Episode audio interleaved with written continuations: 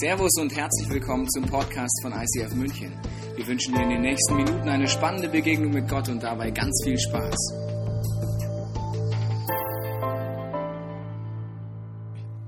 Hallo, herzlich willkommen heute zu dieser Serie Angstfrei. Ich meine, angstfrei ist ja so ein Thema. Angst hat so verschiedene Aspekte. Ich weiß nicht, wie viel du schon drüber nachgedacht hast, ob du letzte Woche da warst, ob wir den Einstieg gewagt haben, dieses Thema Angst. Aber Angst hat ja auch lustige Aspekte, muss ich sagen. Also zum Beispiel, wenn jemand erschreckt. Wer erschreckt gerne Menschen? Willkommen in meinem Leben.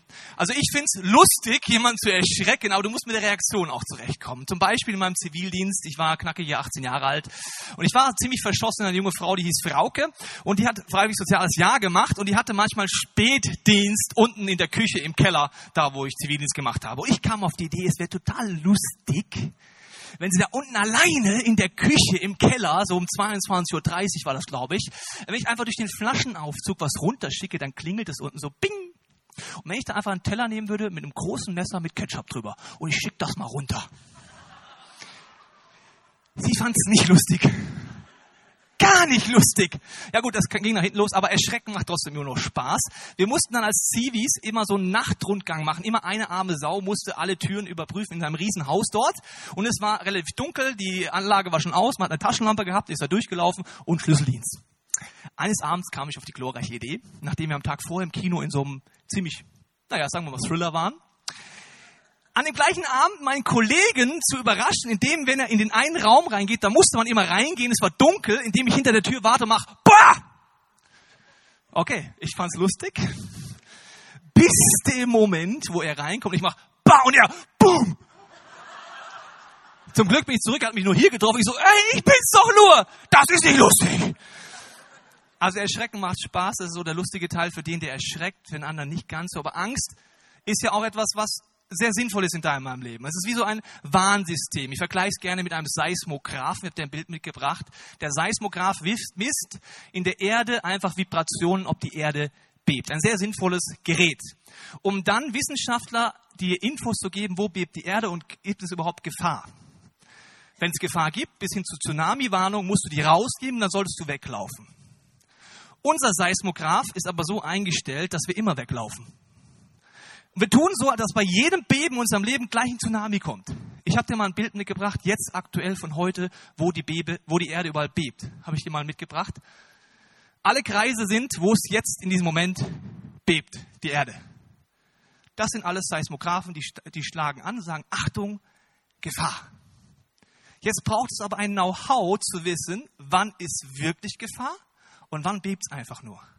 Und in dieser Serie geht es darum, Know-how zu entwickeln, wie du mit Angst umgehen kannst, weil die Angst ist wie so ein Seismograph, der anschlägt. Wie gehe ich damit um? Wie ordne ich es ein? Wann muss ich rennen? Und wann kann ich einfach chillen und weiter aufs Meer gucken, weil es kommt kein Tsunami? Darum geht es. Weil Angst ist etwas, was den meisten von uns etwas ist, was weder lustig ist, noch ein gutes System ist, sondern uns einengt. Ich meine, ich habe noch nie jemand sagen gehört, ich habe zwar Angst, aber ich habe gleichzeitig Freude. Das habe ich nie jemand sagen gehört. Ich habe auch nie gehört, ich habe Angst und gleichzeitig kann ich klar denken. Ich habe Angst und gleichzeitig bin ich selbstbewusst. Ich habe auch noch nie folgende Zitate von jemandem gehört. Zum Beispiel, meine Ängste verleihen mir solchen Schwung. Hast du schon mal gehört? Nee. Oder, ohne meine zwanghaften Sorgen wäre ich kein guter Vater. Ich danke Gott für meinen Pessimismus. Seit ich keine Hoffnung mehr habe, bin ich ein besserer Mensch. Habe ich auch noch nie gehört. Oder mein Arzt hat mir gesagt, wenn ich meine Gesundheit bewahren will, muss ich einfach mir nur mehr Sorgen machen. Ich auch noch nie gehört.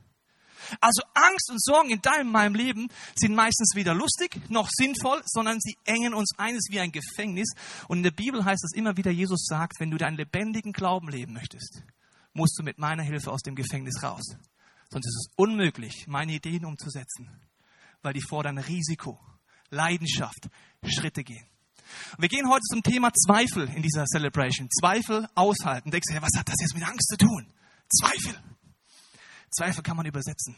Zweifel ist die Angst, dass Gott nicht existiert. Sagst du, ja, Mal, Tobias, ich bin seit Jahren hier in dieser wunderbaren Kirche, lebendiger Christ. Also, ich habe doch keine Angst, dass Gott nicht existiert. Ha? Ich weiß doch alle richtigen Antworten. Jesus forever. Ja? Tief drin, da wirst du gleich merken, hinter Zweifel steckt die Angst, dass Gott nicht existiert. Und an die Angst will Jesus ran mit dir. Wenn du die nicht angehst, wirst du keine Abenteuer mit Gott erleben. Wir steigen ein in ein Kapitel in der Bibel im Lukas-Evangelium. Das letzte Kapitel kannst du zu Hause durchlesen, geht darum, wie reagiert Jesus auf Zweifel. Ich weiß nicht, wie du reagieren würdest an Gottes Stelle, wenn jemand an dir zweifeln würde. Ich weiß, wie ich als Mensch reagiere. Was, du zweifelst dran, dass ich gut mit dir meine? Was willst denn du? Hä? Du Pilz. Also wenn jemand an uns zweifelt, das mögen wir nicht und werden meistens eher emotional. Schauen wir mal, wie Jesus reagiert auf Zweifel, weil die Situation, bevor ich anfange zu lesen, ist folgende. Die Jünger, also die Jungs und die Mädels, die heute die Vorbilder der Kirchengeschichte sind, die Jungs und Mädels, die die erste Kirche voller Power aufgebaut haben, die Zeichen und Wunder live miterlebt hatten mit Jesus, die Jungs und Mädels, wo wir sagen, Mensch, deren Leben hätte ich gerne gehabt, haben ein Problem. Jesus stirbt am Kreuz. Und er macht damit etwas, was in ihr Gottesbild nicht reinpasst. Sie haben gedacht, dieser Gott kommt, Tata, löst alle weltlichen Probleme, ist im Siegeszug unterwegs, aber der verreckt doch nicht an dem Kreuz. Ihr Gottesbild ist mit einem Schlag, bumm, am Wackeln, am Zweifeln zerstört. Und sie sitzen in einem kleinen Raum. Am Sonntag, Freitag war die Kreuzigung. Und sie sind nicht in diesem Raum, um die Welt zu verändern, sondern vor der Welt zu fliehen. Sie haben so Angst. Ein Hühnerstall hätte mehr Mut als diese Jungs und Mädels in diesem Moment. Und die Situation ist folgende, sie diskutieren und dann gehen die Frauen raus. Frauen sind ja oft ein bisschen schneller als wir Männer. Ja, die waren ein bisschen schneller, sind zum Grab gegangen, haben nachgeguckt und sie kommen wieder. Und jetzt kommt gleich einer meiner Lieblingsverse. Achtung. Die Frauen liefen schnell zurück, um den elf Jüngern und allen anderen zu berichten, was sie geschehen war. Nämlich sie hatten Jesus getroffen, den auferstandenen Jesus. Die Frauen, die zum Grab gegangen waren, waren Maria Magdalena, Johanna und Maria, die Mutter von Jakobus und mehrere andere Damen. Sie erzählten den Aposteln, also den Jüngern, was geschehen war. Jetzt kommt's. Doch für diese klang diese Geschichte völlig unsinnig, deshalb glaubten sie ihnen nicht. Wie jetzt die Berufsjünger? Die Helden der Kirchengeschichte, die glauben das nicht, die haben Zweifel. Was sind das für Vollposten?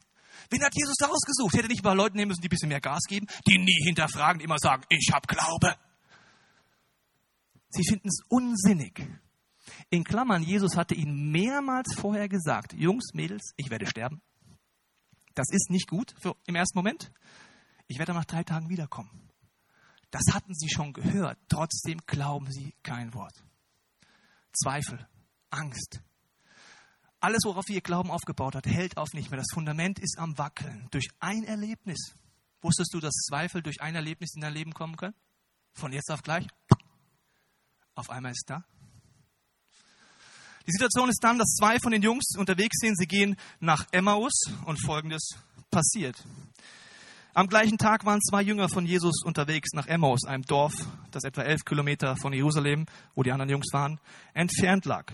Auf dem Weg, also auf diesen elf Kilometern, sprachen sie über alles, was geschehen war. Plötzlich kam Jesus selbst, schloss sich ihnen an und ging mit ihnen. Aber sie wussten nicht, wer er war, weil Gott verhinderte, dass sie ihn erkannten. Worüber redet ihr? fragte Jesus. Was beschäftigt euch denn so? Da blieben sie voller Traurigkeit stehen. Also folgendes. Erstens finde ich sympathisch, dass Jesus das Problem der Zweifel nicht delegiert. Wir können ja sagen, das ist mir zu anstrengend, dass die, die, also die kriegen es nicht hin, die Zweifler da. Gabriel, geh du. Ich bleibe hier oben. Das ist mir zu anstrengend. Die Zweifel. Ich habe drei Jahre alles gegeben für die Jungs. Oh, plötzlich kam Jesus. Aber auf welche Art kommt er? Wenn du Zweifel, ich Zweifel habe, ich stelle mir vor, ich weiß dann immer, was Gott zu tun hat. Er muss irgendwann so ein 3D-Spezialfeuerwerk abfackeln, wo ich weiß, Gott ist real. Der latscht mit denen elf Kilometer und labert, würden meine Schüler sagen. Und sie erkennen noch nicht mehr, dass Jesus ist. Ich meine, warum lässt er keine Feigenbäume tanzen? Warum reden keine Steine? Warum sind nicht wie bei der Auferstehung, die Erde bebte, Tote stehen auf, die Oma kommt auf einmal vorbei und sagt, Servus Christi, bin auferstanden, Jesus ist der Sieger. Das wären doch Momente, wo du sagst, dann hätte ich keine Zweifel mehr. Also wenn das passieren würde. Jesus hat eine ganz andere Strategie. Er geht mit ihnen. Er redet mit ihnen. Und jetzt kommt der Knaller. Ja? Was macht er? All das nicht. Keine Feigenbäume, die tanzen, keine Steine, die reden. Und er begann bei Mose und den Propheten und erklärte ihnen alles, was in der Schrift über ihn geschrieben stand. Was für eine tolle Strategie. Der macht Theologen würden sagen, Einführung ins Alte Testament. Toll! Genau das brauche ich, Jesus. Ne?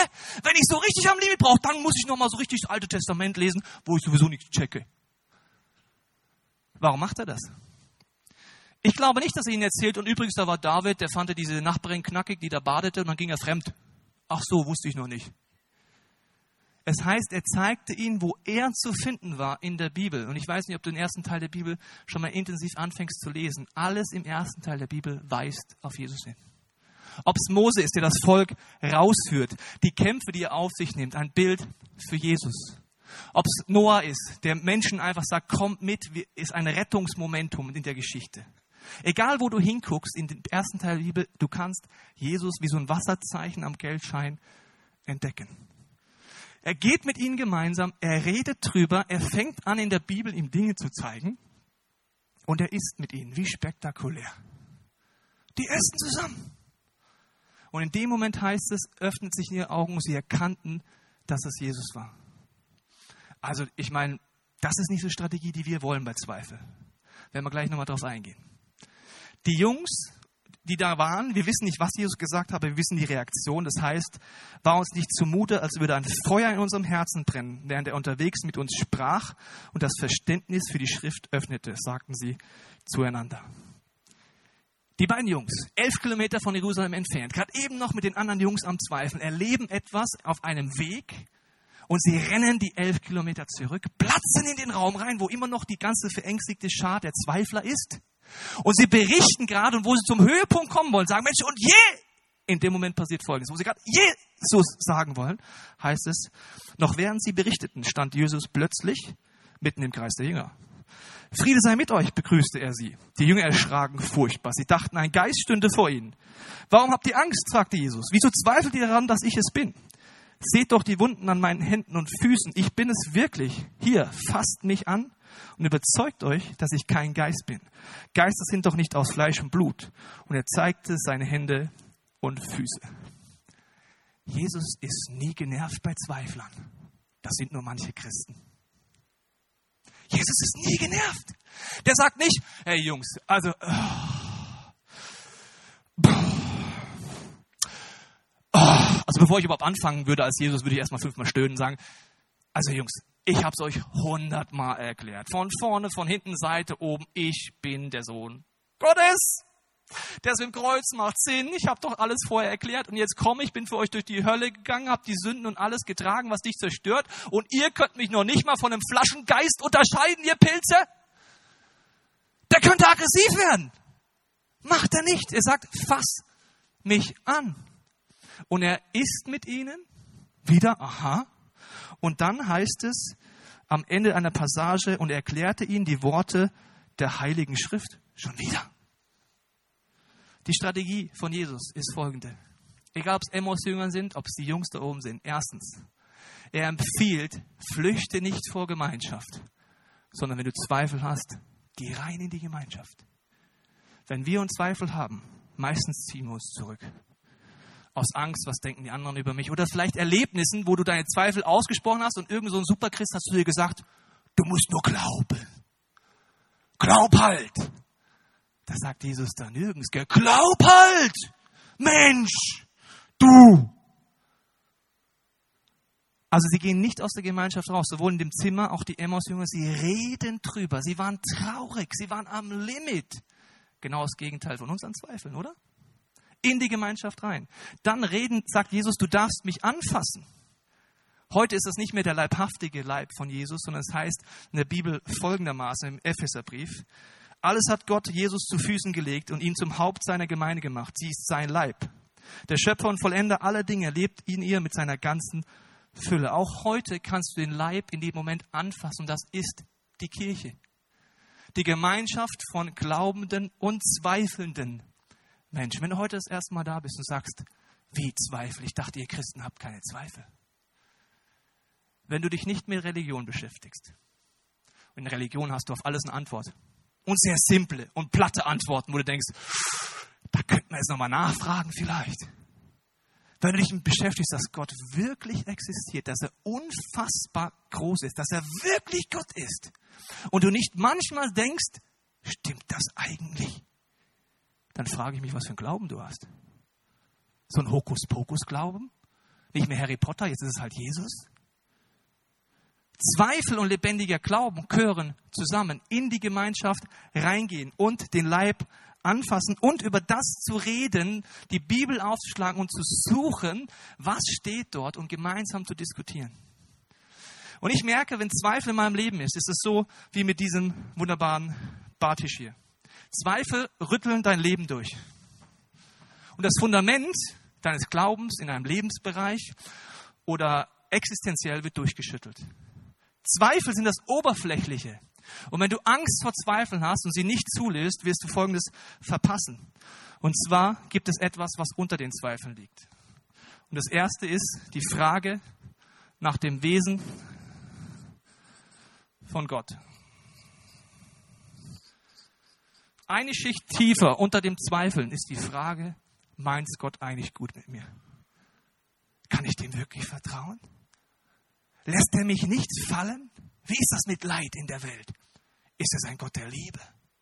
Was ist das Wesen Gottes? Unter Zweifeln, die erste Schicht ist immer, ist Gott ein liebender Gott, ja oder nein? Und das zusammenzubringen. Und tiefer steckt eine Angst hinter Zweifeln. Und das ist die Frage nach der Existenz Gottes.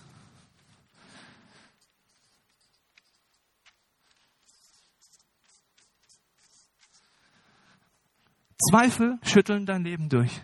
Wenn du vor ihnen wegrennst und Angst vor ihnen hast, wirst du nicht dorthin kommen, wo Gott mit Zweifel mit dir hin will. Tiefer gehen. Erleben, das Wesen Gottes ist wirklich gut. Der Gott existiert ja wirklich.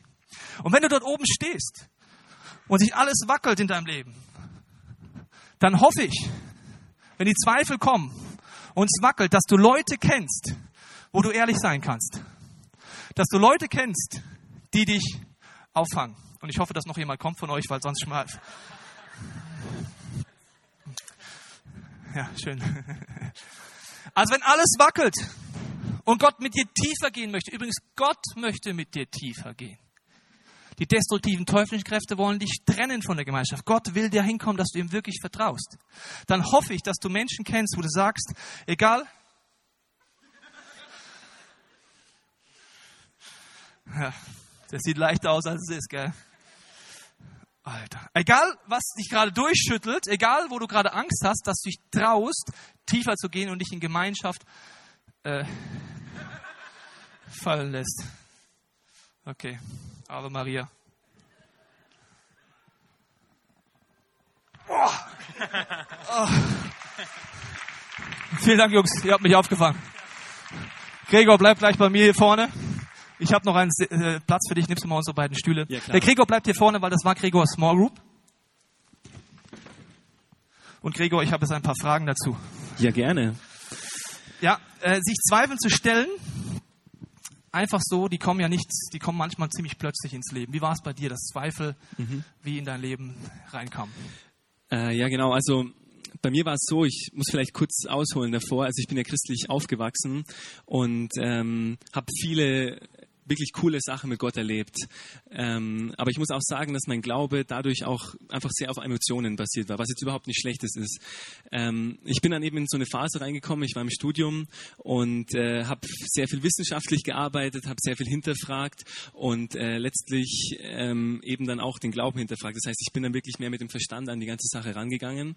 Und äh, davor habe ich eben auch diese Zweifel gehabt, aber ich habe sie nicht wirklich zugelassen. Und auf einmal kamen die ähm, wie so eine Lawine auf mich zu. Und, ähm, ist ja manchmal auch so ein Auslöser, wo ich gesagt habe, so von jetzt auf gleich. Ja, genau. Es ist auch so was bei dir letzte Auslöser außer dem Studium. Genau, also wie, wie gesagt, ähm, die Zweifel habe ich nicht zugelassen und dann hatte ich eine lustige Begegnung.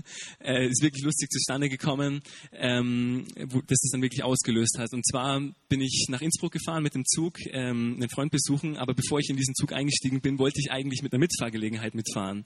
Ähm, hab, hatte das übers Internet ausgemacht, äh, haben uns dann morgens um sechs getroffen und ähm, kommen dann eben am Treffpunkt an, steigen ins Auto ein und wir fahren los um die Ecke, 50 Meter. Auf einmal sagt äh, der Fahrer, oh sorry, oh Mist, Mist, das Lenkrad geht nicht mehr. Das Lenkrad ging wirklich nicht mehr. Er konnte nicht mehr lenken. Es ging gar nichts mehr. Wir mussten stehen bleiben. Und er ist dann dort geblieben. Aber hinten im Auto saß noch einer drinnen. Und der ähm, war ein Student aus Innsbruck. Der hat dort Psychologie studiert. Und die ganzen drei Stunden, die wir dann im Zug äh, zusammen saßen, ähm, haben wir dann über, sind wir aufs Thema Glauben gekommen. Und er war wirklich ähm, richtig, richtig ähm, guter ähm, ja, Debattierer, hat sich wirklich in dem ganzen Atheismus-Thema gut ausgekannt, hatte seine Hausaufgaben gemacht und das hat dann so diesen letzten Stoß gegeben, was dann so diese ganze Zweifelslawine bei mir ausgelöst hat. Ich würde sagen, Gott hatte irgendwie Lust auf Zweifel in deinem Leben. Du triffst da jemanden Richtig, im Zug, ja. der shakt so richtig alles durch, alles ist am Wackeln. Welche Zweifel kamen denn da zum Beispiel? Ähm, also es ging am Anfang so los, wie es auch hier steht, so mit diesem Wesen Gottes eigentlich. Also ich habe mir die Welt angeschaut um mich rum und ähm, habe einfach gedacht, okay, also wie soll es sein, dass ein liebender Gott das alles, was ich hier um mich herum sehe, was in dieser Welt passiert, zulässt? Wie kann dieses ganze Leid, diese ganze Ungerechtigkeit passieren?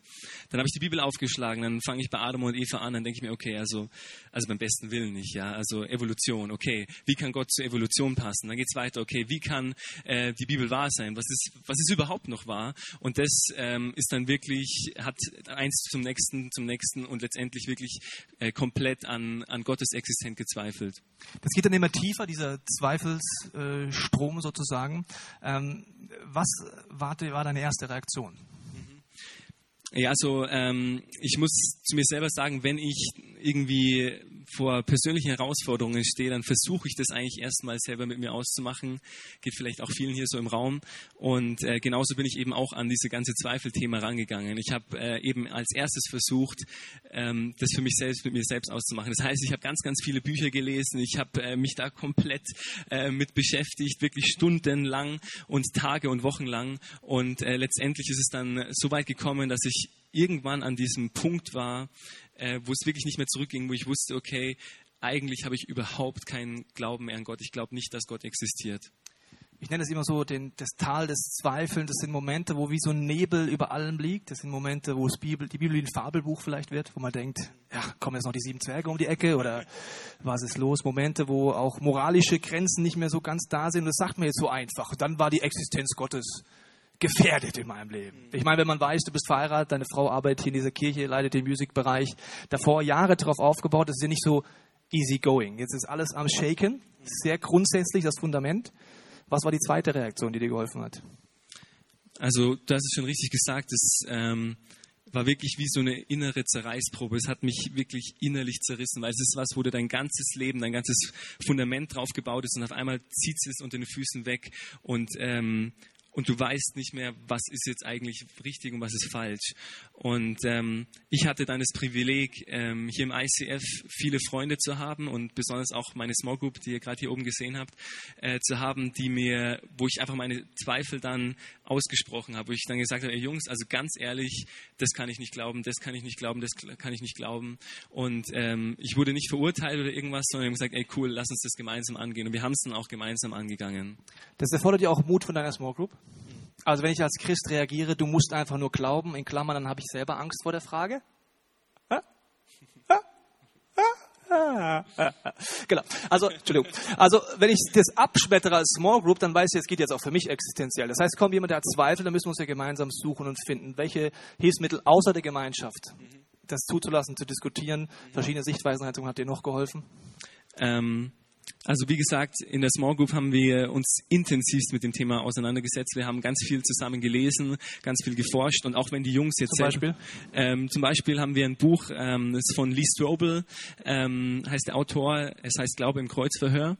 Und ähm, dieses Buch, da haben wir einfach immer so kapitelweise jede Woche jeder gelesen, da war jeder immer so auf dem gleichen Level. Und dann ging sozusagen die Diskussionsrunde richtig los dann.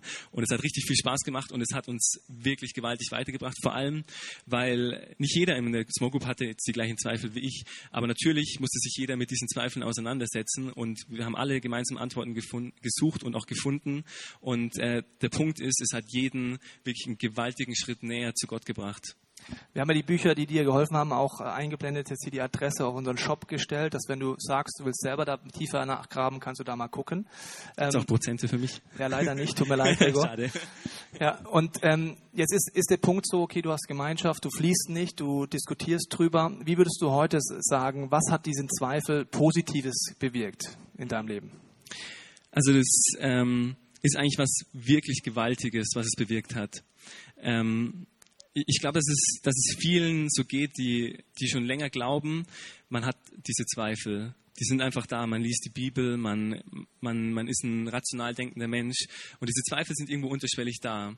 Und der Punkt ist, ich habe sie nicht zugelassen, aber auf der anderen Seite ähm, ist es eben dazu gekommen, dass ich dann, wenn ich äh, ähm, eben zum Beispiel gebetet habe oder was auch immer, oft dann so diese Zweifel doch irgendwie im Hinterkopf waren.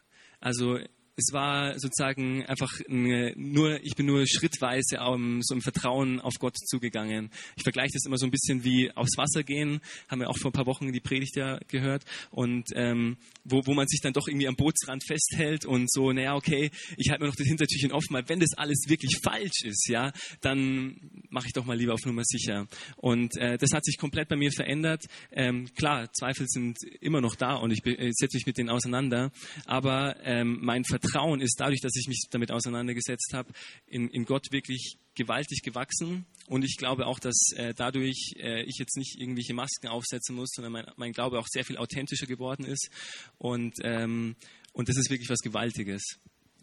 Ich glaube, der Zweifel ist ja etwas, wenn du mit Gott angehst und gesund angehst, was immer in die Tiefe führt, was zu einem gesunden Fundament führt und dazu führt, dass man wirklich praktisch wird im Glauben. Vielen Dank, Gregor, dass du so ehrlich erzählt hast Gerne. aus deinem Leben. Darfst wieder Platz nehmen und sich bei den Jungs bedanken, dass sie mich aufgefangen haben, gerade eben nochmal. Ne? Ich glaube, dieses Tal des Zweifels, wo alles so neblig wird, die Frage ist nicht, ob du dort reinkommst, sondern nur wann. Die Frage ist auch, wenn du heute sagst, ich bin kein Christ. Selbst du hast die Zweifelmomente, ohne dass ich dich kenne. Vielleicht hast du Momente, wo du denkst, wo du eher die lebendigen Christen belächelst und sagst, naja, also wer wirklich schwach im Leben ist, der braucht halt noch so einen Gott. Aber dann merkst du wahrscheinlich auch bei dir, dass es hin und her schwankt und dass du dann irgendwann sagst, aber irgendwie beneide ich die auch. Vielleicht ist da doch was dran. Das Tal des Zweifels ist nichts Schlimmes, wenn du weißt, wie du wieder rauskommst. Jesus gibt dir die Tipps. Erstens, geh in die Gemeinschaft und flieh nicht. Zweitens, fang an, die Bibel zu hinterfragen, sie aufzuschlagen und auch gemeinsam zu diskutieren. Und drittens, du kannst die, den Leib immer noch anfassen durch andere Menschen. Ich glaube, heute ist so ein Moment, wo du, wenn du möchtest, ehrlich wirst. Wo du sagst, okay, Jesus, ich bin jetzt gleich mal vielleicht still in meinem Herzen und überlege, wo habe ich Zweifel? Wo habe ich Ängste? Wo kann ich dir nicht wirklich glauben, dass du gut meinst? In Klammern, weißt du, wie du es am schnellsten rausfindest? Überleg mal, welche Lebensbereiche du kennst bei dir, in denen du noch nicht das lebst, was du eigentlich wüsstest, was Gott vorschlägt. Egal welcher Lebensbereich das ist, in dem Bereich zweifelst du unterbewusst am Wesen Gottes oder an der Existenz. Du wirst nicht praktisch werden, wenn du dich den Zweifel nicht stellst und aufhörst wegzulaufen. Ich möchte dich einladen, jetzt in den nächsten nächsten, äh, einfach nächsten Zeit mal kurz still zu sein, sagen, Jesus, wo sind Zweifel? Vielleicht hast du noch nie getraut, die zuzulassen aus Angst.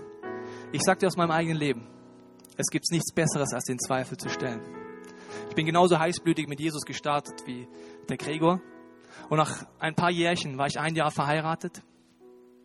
Und ich stand mit meiner Frau im ersten Urlaub am Gardasee. Und es gab Momente, wo ich Theologie studiert habe und die haben in mir so viel Zweifel ausgelöst, so viele Fragen, so was der Gregor in diesem Zug erlebt hat, hatte ich im Theologiestudium. Es hat alles durchgeschickt. Die Fragen kommen hoch. Und ich stehe dort am Gardasee, das weiß ich noch ganz genau, und sage zu meiner Frau, Schatz, ich kann nicht mehr glauben. Ich glaube, Gott existiert gar nicht. Und dann ging ein Prozess los, zu fragen, zu suchen, Gemeinschaft zu nutzen, Bücher zu lesen.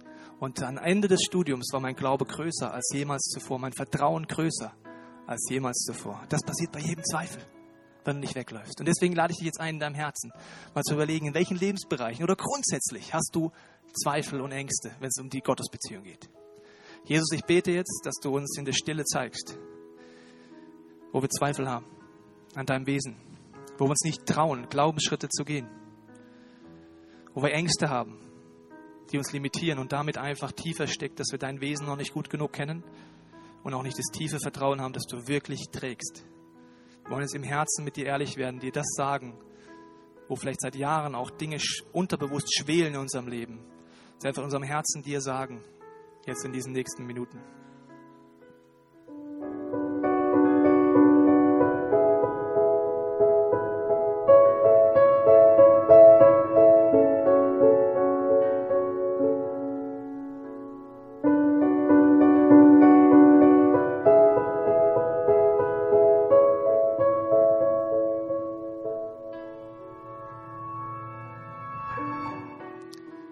Jetzt über deinem Leben, binde ich jetzt diesen Geist der Angst und diese Schwere, die dich daran hindert, Zweifel mal zuzulassen und Fragen zu stellen. Egal, ob es Bibelstellen sind, ob es Lebensbereiche sind, dass es einfach ans Licht kommen darf.